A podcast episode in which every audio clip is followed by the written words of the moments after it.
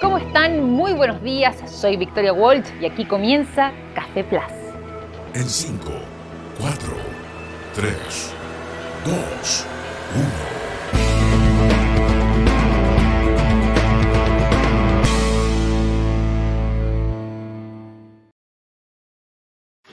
Comienza una nueva semana, estamos en día lunes 17 de octubre y acá arranca las transmisiones de TX Plus TX Plus eh, a través de nuestro sitio txplus.com con nuestro programa Café Plus, compartiendo como siempre buena conversación, informaciones y además, por supuesto, buena música. Y qué mejor con buen café. Hoy día tenemos un tremendo programa.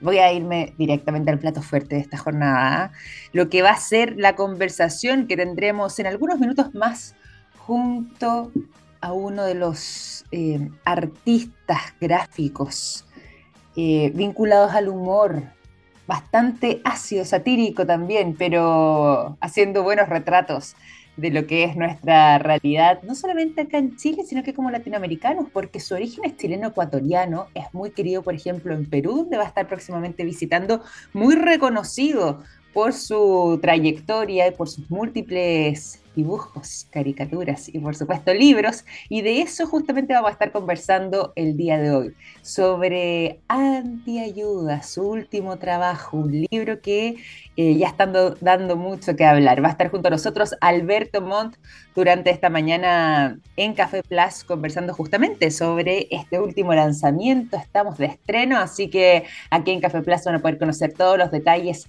de lo que es ese trabajo. Todo eso en algunos minutos más. También a estar conversando el día de hoy sobre em, una mm, noticia vinculada a em, las observaciones que se han estado realizando desde nuestro país hacia Em, una cantidad interesante de rayos gamma que se están generando producto de una explosión muy grande que hubo en el universo. No se hubiera podido detectar si no fuera por el trabajo que realizan los observatorios chilenos, así que ahí hay mucho mérito por delante y también en materia astronómica les voy a estar contando lo que ya está llamando muchísimo la atención y que no había podido ser registrado antes sobre un agujero negro tan poderoso que incluso es tendría la capacidad de arrojar material años después de haber triturado una estrella. ¿De qué se trata esto? Bueno, también les vamos a estar entregando noticias y novedades sobre este tema en particular. Como les decíamos, tenemos un gran programa para compartir con ustedes el día de hoy y por lo mismo vamos a arrancar también revisando otro tipo de informaciones vinculadas no solamente eh, a la ciencia, la tecnología, la innovación y por supuesto lo que va a ser más adelante la conversación. También estaremos revisando algunas novedades sobre... Eh, eh, la salud y sobre eh, algunos avances importantes que han estado registrándose también en esta materia. Vamos a comenzar directamente para ir avanzando en esto respecto a lo que se refiere por delante para poder eh, también adentrarnos en esta semana. Vamos a tener una semana bastante particular. Yo me encuentro acá en la región de Valparaíso. Eh, particularmente en la ciudad de Concón, y hay un frío tremendo a esta hora de la mañana, pese a que ayer hacían prácticamente 24 horas, o sea, 24 horas, perdón, 24 grados ahí sí, durante la tarde. Y se espera que en la zona central de Chile, en particular, esta semana no sea muy amena.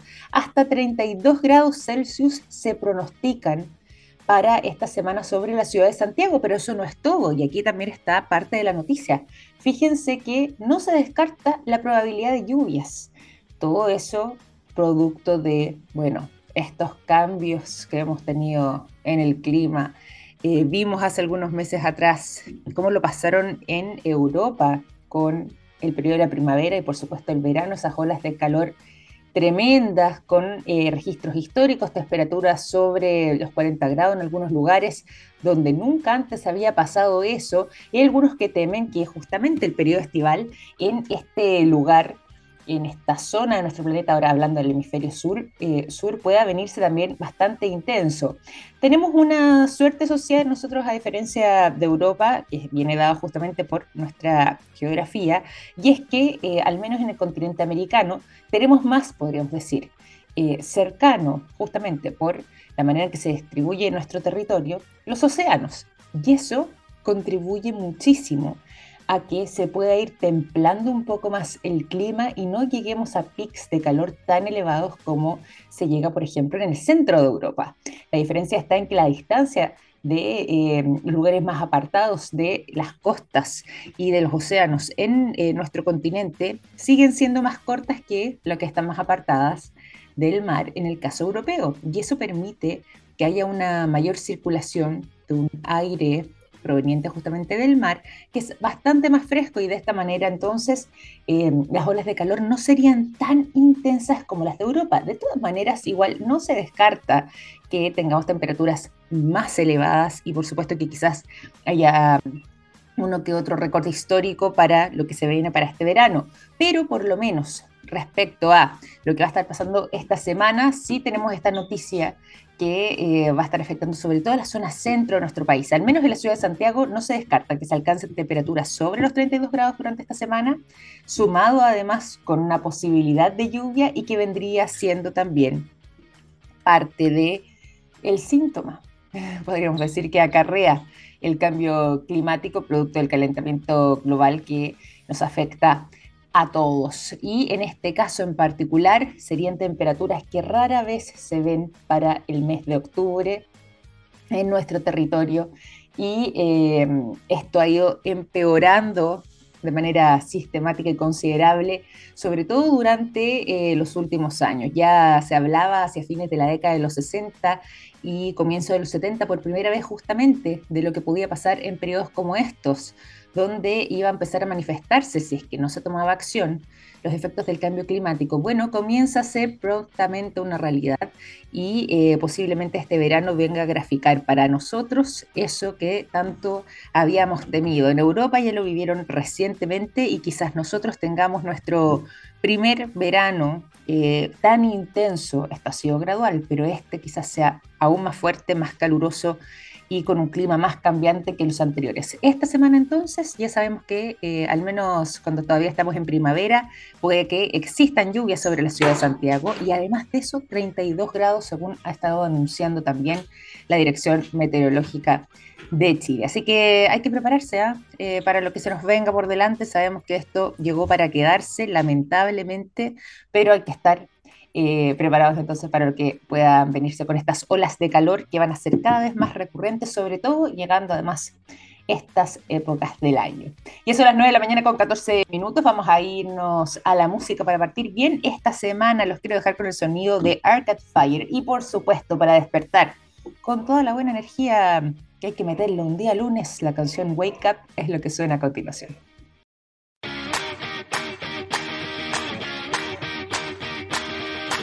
Ya son las 9 de la mañana con 19 minutos y continuamos en Café Plus. Les habíamos anunciado que íbamos a tener una muy interesante conversación con alguien que es sumamente querido, no solamente en nuestro país, eh, también a nivel latinoamericano, muy reconocido por su interesante trabajo, su radiografía a nuestra realidad artista plástico ecuatoriano chileno por lo demás, diseñador gráfico y seguramente más de alguno de ustedes habrá tenido el placer de disfrutar no solamente de sus ilustraciones, también de sus libros y es precisamente sobre este último trabajo ante ayuda que vamos a estar conversando con el tremendo Alberto Montt que está junto a nosotros aquí en el programa. ¿Cómo estás Alberto? Bienvenido a Café Plus, qué gusto contar contigo en esta oportunidad.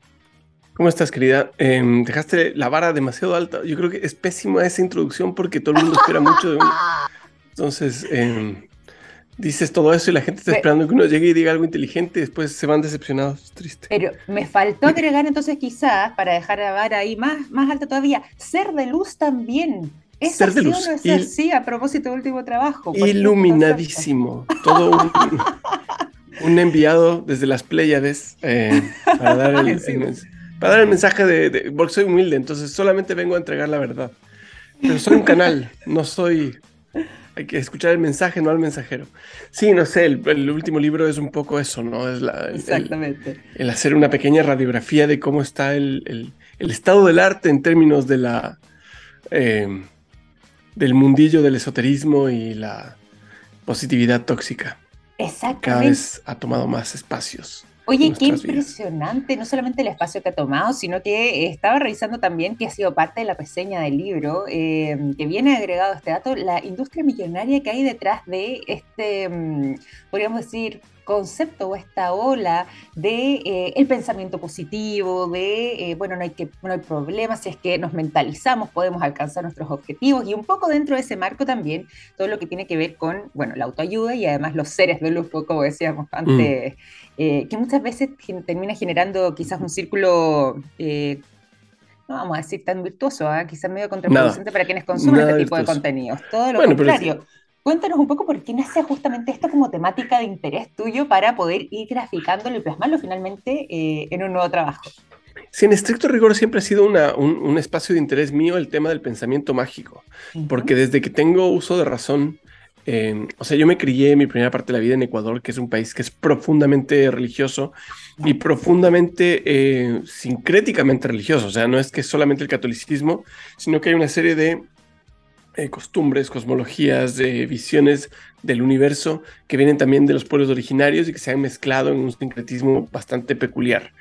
¿Qué es lo que pasa casi en todo el, continente latinoamericano en realidad, ¿no? en, especial en esos países que están más marcados por el indigenismo? Entonces, em, yo crecí con una abuela que era muy, muy, muy católica, que iba a misa todos los fines de semana, todos los domingos, pero al mismo tiempo, cada vez que llovía, prendía fuego a una hoja de, a un, una rama de romero. Entonces, era como, ¿esto, ¿esto está en la Biblia o esto los.? No, no, no, es que así sea. Entonces, todo era siempre atribuible y atribuido a una eh, conciencia superior, a una energía reinante. Em, y esto lo que terminaba haciendo era que mucha gente que estaba alrededor mío no terminaba haciéndose cargo de lo que le pasaba, sino que siempre era culpa de algo más, de alguien más, de un planeta en una determinada posición, o de, o, de, o de un pensamiento negativo que lo venía cargando, o de que alguien simplemente le estaba deseando el mal.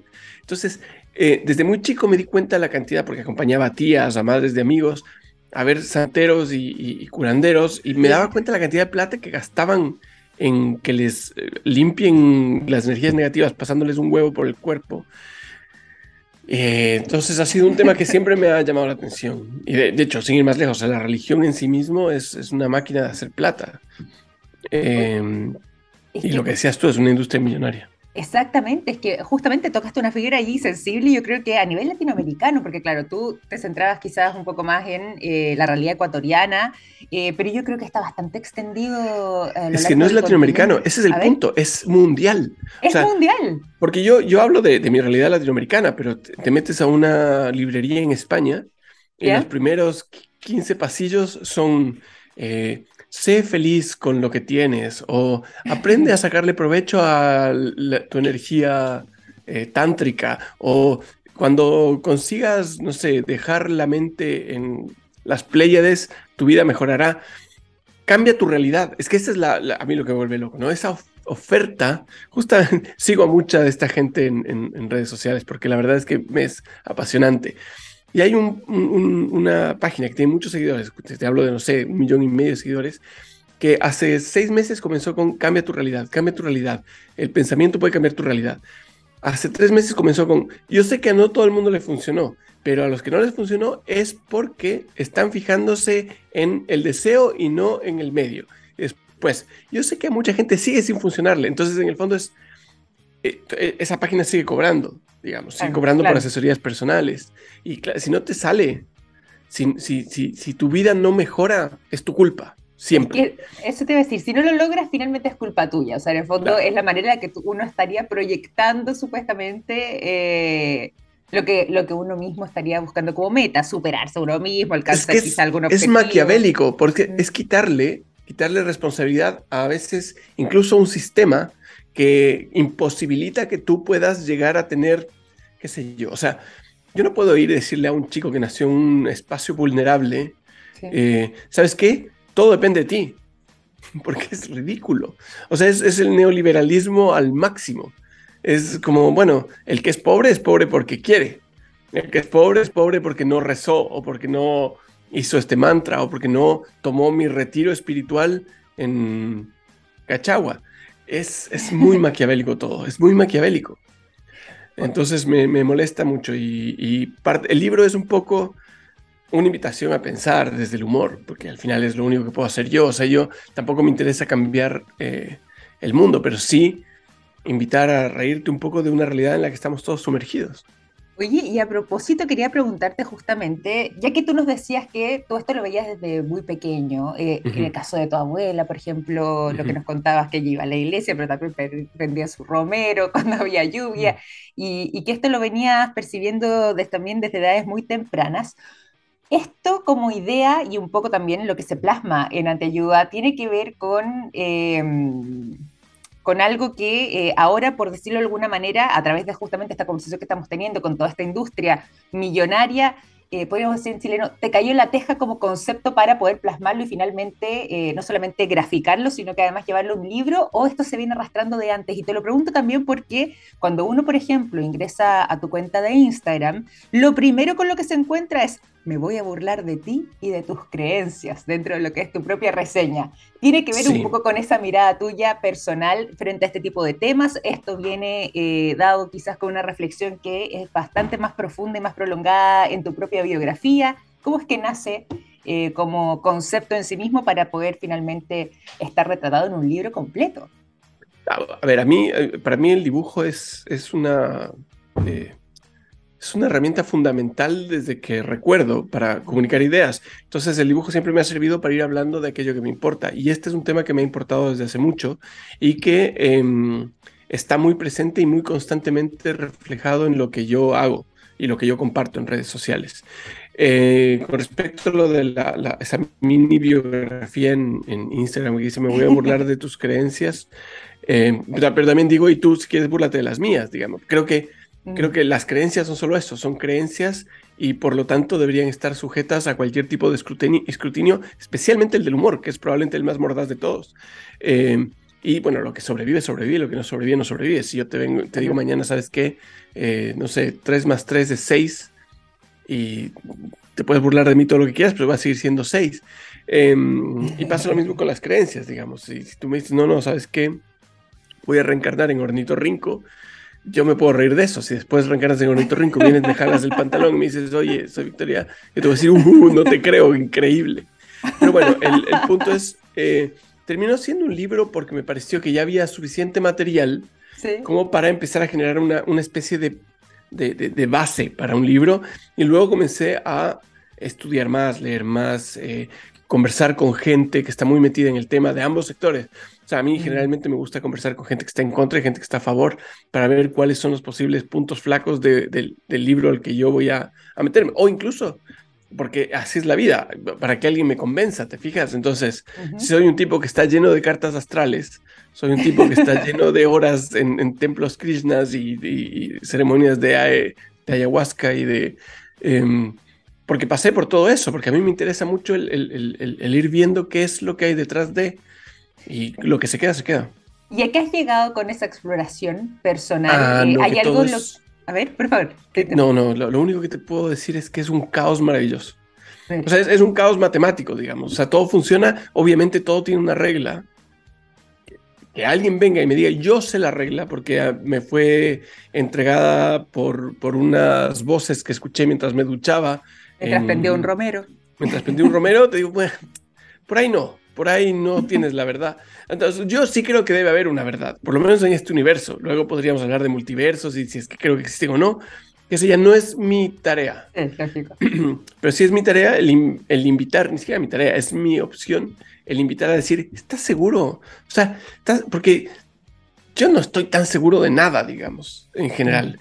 Sin embargo, me encuentro constantemente con gente que está muy segura de todo. Y, y, a mí me preocupa más una persona que está muy segura de algo que una persona que duda en general. Mm. Em, ahora, eh, esto también tiene un, doble juego ahí, que hay mucha gente que te dice, bueno, pero ¿por qué estás tan seguro que eh, las vacunas van a prevenir el coronavirus? Y dice, bueno, porque hay 450 mil personas que se vacunaron y tuvieron estudios durante un año todos los días y bueno, eso nos da luces de que es muy probable que funcione. Dicen, no, no, no, no, no, yo no creo en nada porque dudo de todo generalmente esa persona que te dice eso, en realidad está creyendo que, tu cuerpo energético no necesita vacunas, sino que un par de cánticos te van a salvar. Pero a lo que voy, y cuando me preguntas qué es lo que he sacado después de todas mis experiencias, he sacado una curiosidad insaciable con respecto a los temas que se supone que eh, son eh, sacrosantos y, me llaman muchísimo la atención. Em, me llama mucho la atención. Me vuelve loco. Me vuelve loco cómo funciona el, ser humano en relación a lo, a lo incomprensible. Hay un escritor fantástico, eh, se llama Richard Dawkins, en realidad el tipo es un científico, pero escribe mucho. Y él tiene un concepto que a mí me gusta mucho, que es el, dios de los, de los huecos, lo llama, ¿no? Que es básicamente la, la, necesidad que tiene el ser humano de llenar todos los vacíos de conocimiento con el concepto Dios. Entonces, no sé, eh, cuando estábamos en las cavernas, lo que no se entendía era el, fuego, qué sé yo. Y entonces el fuego tiene que ser Dios. Y después, eh, cualquier cosa que no se entendía, las enfermedades, ah, bueno, las enfermedades tienen que ser espíritus malignos en el aire, más o menos es. Claro, o un castigo de Dios directamente. Es un castigo de Dios. Y así, cada vez que vamos enterándonos de más cosas, como que le quedan menos espacios a Dios. Mm. Sin embargo, hoy día con las redes sociales y la comunicación exacerbada de la, del mundo, como que hay más lugar para las noticias falsas y para el conocimiento eh, desperdigado de manera irresponsable y solo necesitas a cuatro pelagatos que digan que la Tierra es plana para que de repente haya una religión de terraplanistas que hacen una convención en, en Argentina hace pocos meses y llegaron 400 personas grandes, mm. profesionales que creen que la Tierra es plana. Entonces uno dice, Oye, es que es muy interesante ese punto que estás tocando. Para quienes se van sumando además a nuestra sintonía, también les cuento que estamos conversando durante esta mañana junto a Alberto Montt sobre su último trabajo, eh, Antiayuda, y estamos hablando precisamente sobre creencias, creencias derribadas, sobre eh, todo lo que es esta verdadera industria también de la autoayuda, de muchas veces lo que eh, se entremezcla con la religión, con el pensamiento positivo. Y ahí yo quería preguntarte, ya que tocas también un tema tan interesante como esto, ¿cómo esto se cruza también, crees tú, con eh, la realidad actual? No solamente, por ejemplo, acá en, el caso de Chile, sobre todo los últimos años han sido bien frenéticos de arriba, abajo, una verdadera montaña rusa de emociones, social, político, en todo sentido. esto también crees tú que es parte y un poco también como se plasman en el, en el libro de eh, lo que está pasando a nivel eh, justamente global con eh, la humanidad respecto a lo que tiene que ver con las redes sociales, con la manera en que nos comunicamos, con cómo es que quizás ideas que habían sido desechadas están volviendo a resurgir. Em, ¿qué, visión tienes tú un poco respecto a lo que está ocurriendo en todo sentido? Porque son tiempos algo tensos en todos los países, ¿ah? no solamente aquí. Bueno, es complejo porque es un tema profundamente amplio y que hasta cierto punto es irresponsable de mi parte eh, opinar sobre algo que ocupa tantas aristas, pero me voy a aventurar porque después de todo soy dibujante y creemos que sabemos todo. Entonces, em, yo creo que Chile y el mundo están pasando por una época eh, de, descreimiento absoluto y mm. por, una, por periodos de, individualidad que nunca antes habíamos vivido. O sea, mm hasta hace no tanto nuestra, nuestra vida era en comunidad y nuestras eh, tendencias eran hacia el bien común en general. Em, y hoy en día es muy fácil mezclar el individualismo, o sea, conceptualmente ese individualismo exacerbado que nos vienen metiendo a la fuerza desde los 70s, con, con, la idea de que tú eres tú y tú tienes que ser la mejor versión de ti mismo. Y no sé, el otro día, ¿fue en Santiago? Sí, fue en Santiago que pasaba, pasaba y había un letrero cerca de la costanera que decía, eh, si el trabajo no se acomoda a ti, a tu vida, si, si tu trabajo no se acomoda a tu vida, deja ese trabajo. No me acuerdo de qué era. WOM, cualquier cosa, no sé, no me acuerdo. Entonces, eso es, es brutal, porque en el fondo es como, eh, aquí en el mundo no hay nada más importante que tú. No hay nada más importante que tú y lo que a ti te sirva es lo que importa y lo que eh, no, no te sirva, no lo aceptes oye, pero en, en realidad puede que no te sirva a ti tanto, pero a la comunidad le funciona eh, que conduzcas por la derecha a 80 kilómetros por hora. No, no, no, no, no. Pues que a mí lo que me sirve es eh, mi, propia vida, entonces voy a hacer carreras clandestinas, por ponerte un ejemplo absurdo. sí, perfecto. Pero eso extrapólalo a cualquier cosa. Entonces, lo que pasa en Chile eh, y lo que pasa en el mundo en general es que si hay un, una explosión del yo, ¿no? Las redes sociales son un claro ejemplo. O sea, hay, hay cuentas que toda la maldita cuenta es un selfie y es el mismo selfie, la misma cara.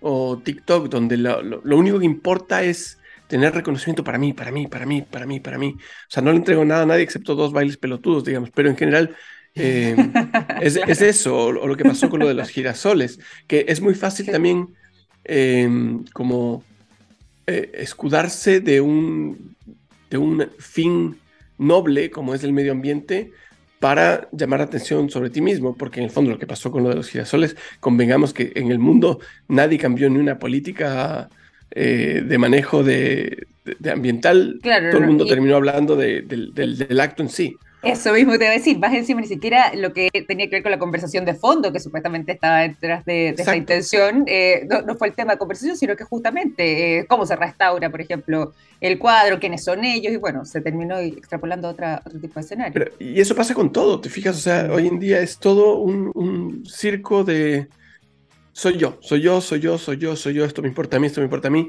Y, a veces, muchas veces, o sea, muchas veces se generan grandes, em, como bandadas de gente que están pensando en sí mismas, pero que al estar juntas suena como que fuese un interés colectivo. Mm. Es complejo, es súper complejo. Pero, pero yo diría que nos quitas al, mundo, nos quitas las redes sociales dos años. Sí. va, a ser como la pandemia. ¿Te acuerdas cuando los animales comenzaron a tomar las ciudades? Totalmente, qué maravilla. Si nos quitas, si nos quitas las redes sociales, la gente va a comenzar de nuevo a conversar. Que eso es lo irónico además, ¿no? Que, que, se llaman redes sociales y quizás justamente lo que menos tienen finalmente, o es más bien una, una exacerbación del yo, más que algo tan social. Absolutamente. O sea, McLuhan, McLuhan lo, dijo alguna vez, que es un, estudioso del tema de la comunicación humana, él decía, el momento que todo el mundo tenga acceso a toda la comunicación, todo va a ser individualidad y vamos a volver a ser un pueblucho inculto. Porque cuando mm. ya tienes tanta información todo el tiempo, lo que te llega es simplemente lo que, el, que grita más fuerte. Y a mm. veces el que grita más fuerte es un idiota. Entonces, em, y esta este gran industria del, positivismo tóxico es un poco parte de esto, ¿no? Es mantenerte idiotizado con la idea de que tienes que ser feliz, tienes que ser feliz, tienes que ser completo, tienes que ser la mejor visión de ti mismo y para esto solamente tienes que comprarte este auto o para esto solamente tienes que venir a mi curso de yoga, eh, que, terminas em, idiotizado y pensando que cualquier cosa que te molesta es mala. Y, o sea, por Dios, estamos en una sociedad, estamos en una vida que tiene un espectro de emociones posibles que es bellísima. O sea, el sufrimiento, el dolor, la angustia, son emociones profundamente humanas, tremendamente válidas y hoy en día muy mal vistas. Sí.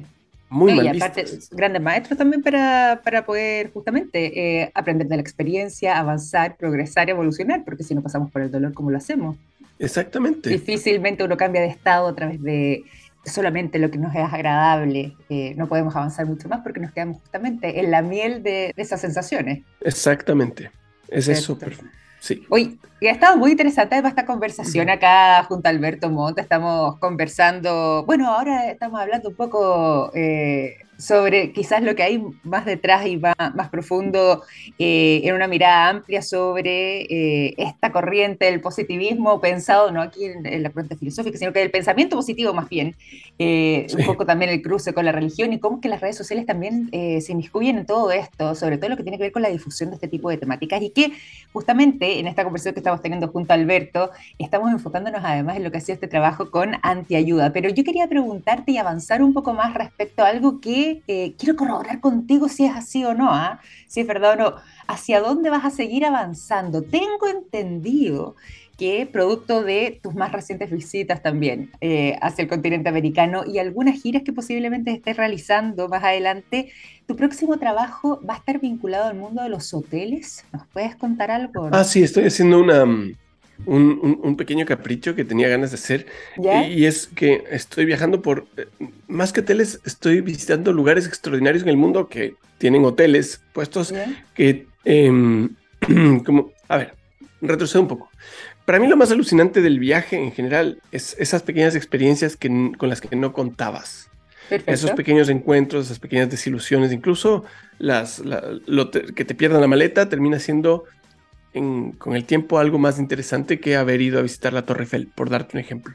Cierto. Entonces, em, lo, que, lo que quería hacer yo, porque tengo muchos eh, amigos y contactos que trabajan en turismo, y vi que la venta del turismo termina siendo muy pasteurizada siempre, como ven al mejor lugar, sé tú mismo, vive feliz, trae a tus amigos, y dejan de lado lo que para mí es muy importante y que es lo que a mí me hace elegir un lugar para ir, que es eh, esa experiencia con la que no contabas. Entonces, lo que, lo que decidí hacer es contactar a algunos hoteles y decirle, oye, ¿sabes qué? Quiero ir a, este lugar extraordinario donde está tu hotel, estar dos, tres, cuatro noches y dibujar lo que me pase. Bueno, ¿por qué te va a pasar? No sé, no tengo idea, no soy, no, no, no, no me leí el tarot al respecto. Entonces, lo que, lo que, entonces mi proyecto ahora, claro, es hacer un libro de experiencias cotidianas en lugares extraordinarios. Eh, no sé, estuve en cosas como Galápagos, el bosque subtropical ecuatoriano, eh, ciudades coloniales. Eh, hace poco estuve en el Cusco, en un, hotel, o sea, un restaurante increíble a 4.000 metros de altura, sobre unas ruinas incas. O, claro, exactamente. Entonces, o en, el Titicaca, espacios o la Patagonia, espacios donde eh, que a veces ni siquiera son el primer lugar que pensamos como para ir a visitar y mm. que terminan siendo muchas veces más lindos que ir a subir el Empire State, que también es un lugar fantástico, digamos. Pero este es un, próximo proyecto que lo estoy haciendo con, con tiempo, porque es como... Em, estoy sacando mi tiempo libre y, invirtiendo de mi propia plata para que eventualmente esto se convierta en un libro. Pero, pero, qué bonito trabajo de todas maneras, porque además también eh, el hecho de que sea un recorrido completo por distintas ciudades, no solamente distintos hoteles o distintas experiencias, sino que además distintas ciudades en distintos países, con distintas realidades, distintas geografías y culturas, eh, va eh, a, terminar un trabajo bastante más, más enriquecido e interesante y también se puede contrastar justamente cómo quizás esa visión pueda cambiar en lugares que en distancia no sean tan lejanos, pero quizás en idiosincrasia sí. Sí, o sea, en, estricto rigor, lo que me fascina, pues soy muy mal latinoamericanista. O sea, yo creo que Latinoamérica es, tenemos una gran suerte de estar en este continente con todo lo caótico y nefasto que es, porque es eh, enorme y tienes cosas tan diversas y gente tan compleja en lugares que, tal y como tú dices, puede que geográficamente estén muy, muy cerca, pero que por ahí son muy. O sea, Bolivia es un universo totalmente aparte y estamos a, dos horas de vuelo. Entonces, em, eh, creo que el poder compartir estas experiencias, que en general es un compartir que lo hago de forma gratuita, o se lo pongo en, mis redes sociales, pueden ayudar un poco a entender al otro, o entender los espacios, o, o, a comunicar. Yo creo que hubo un momento muy lindo en los 70s cuando Latinoamérica se unió a través de la televisión. Y de repente todo el mundo veía el Chavo del Ocho, que a mí no me gusta puntualmente, pero me gusta la experiencia. O que nos enterábamos de qué es lo que estaba pasando en Argentina, o comenzamos a escuchar música eh, portuguesa de manera mucho más eh, diré era mucho más extendida, en que había una sensación de unión latinoamericana que hoy día por ahí no hay tanta. A mí me gusta eso, me gusta, me gusta el sentir que cuando aterrizo en Lima, los que me reciben son mis amigos. Em, y, siento que es una suerte, es un privilegio, y al mismo tiempo es lo que me ha permitido tener una visión un poco más amplia de lo que es ser latinoamericano y sentir que que, México está en mi casa como Santiago. Em, y si puedo compartir un poco eso con, con, con, todos, me parece, termina siendo un, aporte para mí también. Mira, y vamos a estar atentos también a lo que vaya a ser ese trabajo, pero de momento quedémonos con eh, este, este último que ya está salido del horno, que pueden acceder también a través de las librerías como es Antiayuda, el último libro ya de eh, publicado, digamos, de Alberto Montt. Sí, bueno, igual podría ser el último, un poco de No, no, no, no, no, no, digamos publicado, por favor. Eh, a propósito también de, creencias y de, pensamientos. No, no, no, tranquila, ahora voy a que me haga una limpieza. Tengo, tengo contratado una suscripción a un limpias.com que cada semana te hacen una limpia remota. Bueno, pero, pero por lo menos eh, en este caso vamos a pensarlo ahí más positivamente, pensando que justamente viene mucho más por delante. Todo ha sido muy prolífero también eh, en la cantidad de libros que también se han publicado, así que esperamos que esto siga avanzando con, el tan buen curso como ha seguido. Pero eh, Antiayuda entonces los pueden encontrar en las principales librerías, se puede también eh, en algunas librerías eh, comprar en línea para quienes no quieren ir a la tienda física, bueno, les puede llegar directamente a su casa y por lo mismo también te quería pedir, Alberto, antes de finalizar esta conversación, em, tu invitación quizás eh, a leer, a entusiasmarse con este, con este libro, con las ilustraciones que están ahí presentes, ¿por qué Antiayuda podría ser un, justamente una ayuda en estos tiempos? el mensaje a todos los radioescuchas es el siguiente. Yo sé que en el fondo, en el fondo, no eres feliz. Un libro como estos te va a dar la guía perfecta para encauzarte en rumbo a aquello que energéticamente te pertenece, porque eres el heredero, el heredero de una o heredera de una misión cósmica. Y este libro te va a ayudar a encontrarte a ti mismo y a tu misión. Y vas a ver que después de leerlo, todo va a tener mucho más sentido y la felicidad no la vas a buscar, sino que va a llegar a tocar a tu puerta. Anteayuda de Alberto Montt es el libro que necesitas. y si no, bueno, va a haber otras oportunidades también para seguir ah, Ahora, si, si, estás completamente feliz con tu vida, no lo compres. Pero si sientes que en tu vida le falta algo, si sientes que, que, o sea, no sé, si a veces sientes que pudiste haber tomado una mejor decisión hace un tiempo o entras a un lugar y no te sientes completamente cómodo, es porque te falta este libro. Créeme. Acá está, la auténtica ayuda de Alberto Mott, exactamente. Oye, es maravilloso conversar contigo, Alberto. De verdad que un placer, un lujo además poder contar eh, contigo durante esta mañana aquí en nuestro programa. Así que te mando un gran abrazo. Ya está, hasta Francia tú estás ahora de visita, pero prontamente sabemos que va a estar de vuelta acá por el continente. Pues sí. Así que nada, muchas gracias por invitarme, la pasé muy bien. Un abrazo grande, Alberto. Suerte, chao.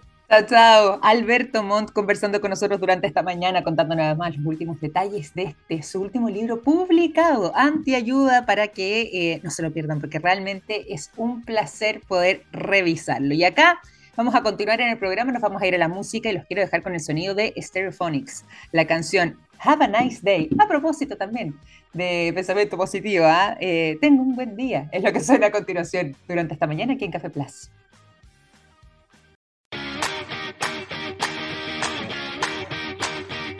Son las 9 de la mañana con 52 minutos acá de cambio del reloj. Avanzó entonces a 9.52, se nos ha pasado muy rápido esta mañana aquí en Café Plus.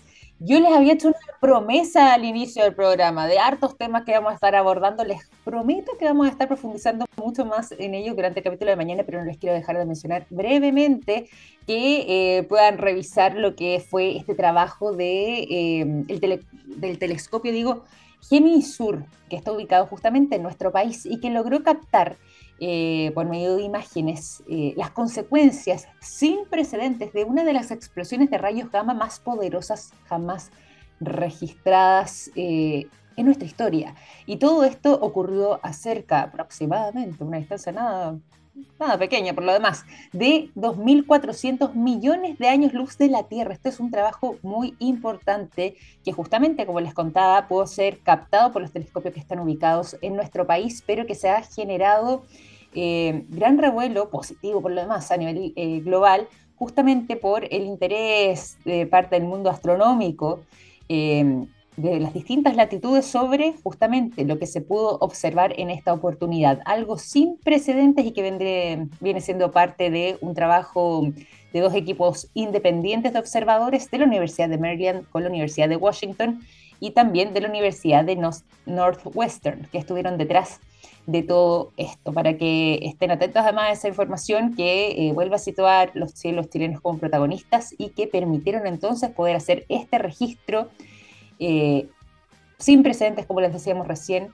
sobre esta poderosa explosión de rayos gamma. Y además también, como se lo habíamos mencionado, también pueden visitar a través de el sitio web de la NASA y está circulando muy fácilmente, lo pueden encontrar a través de los distintos buscadores, esta noticia sobre esta estrella que literalmente se hace pedazos en el año 2018 cuando eh, se aproxima muchísimo un agujero negro que está ubicado en una galaxia de 665 millones de años luz de la Tierra y que finalmente, casi tres años después, es decir, ahora, hace algunos meses, ese mismo agujero negro vuelve a eh, iluminarlo en los cielos, porque al parecer eh, no se habría tragado nada nuevo, pero sí eh, vendrían siendo los destellos provenientes de ese suceso que ocurrió hace más de tres años atrás. Está publicado además en la revista Astrophysical Journal, pueden encontrarlo ahí eh, como imagen y por supuesto, como les decía recién, también los buscadores lo están eh, exhibiendo si es que quieren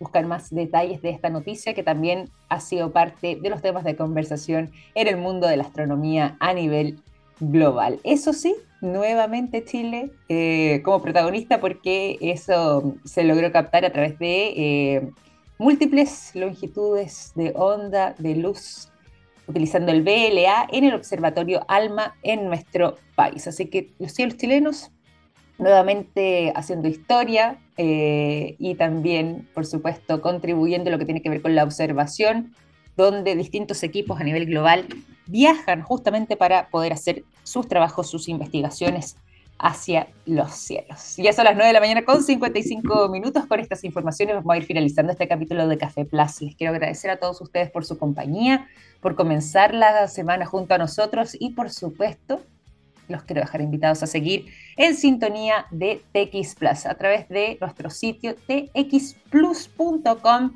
para que sigan con la mejor programación durante esta mañana. Nuestro planeta justamente es lo que comienza a continuación junto a Marcelo Lagos a las 10 de la mañana en punto, así que sigan en sintonía de la radio. Un gran abrazo, que estén muy bien y nosotros nos encontramos mañana a las 9 de la mañana en punto. Cuídense mucho, que tengan un gran día. Chao, chao.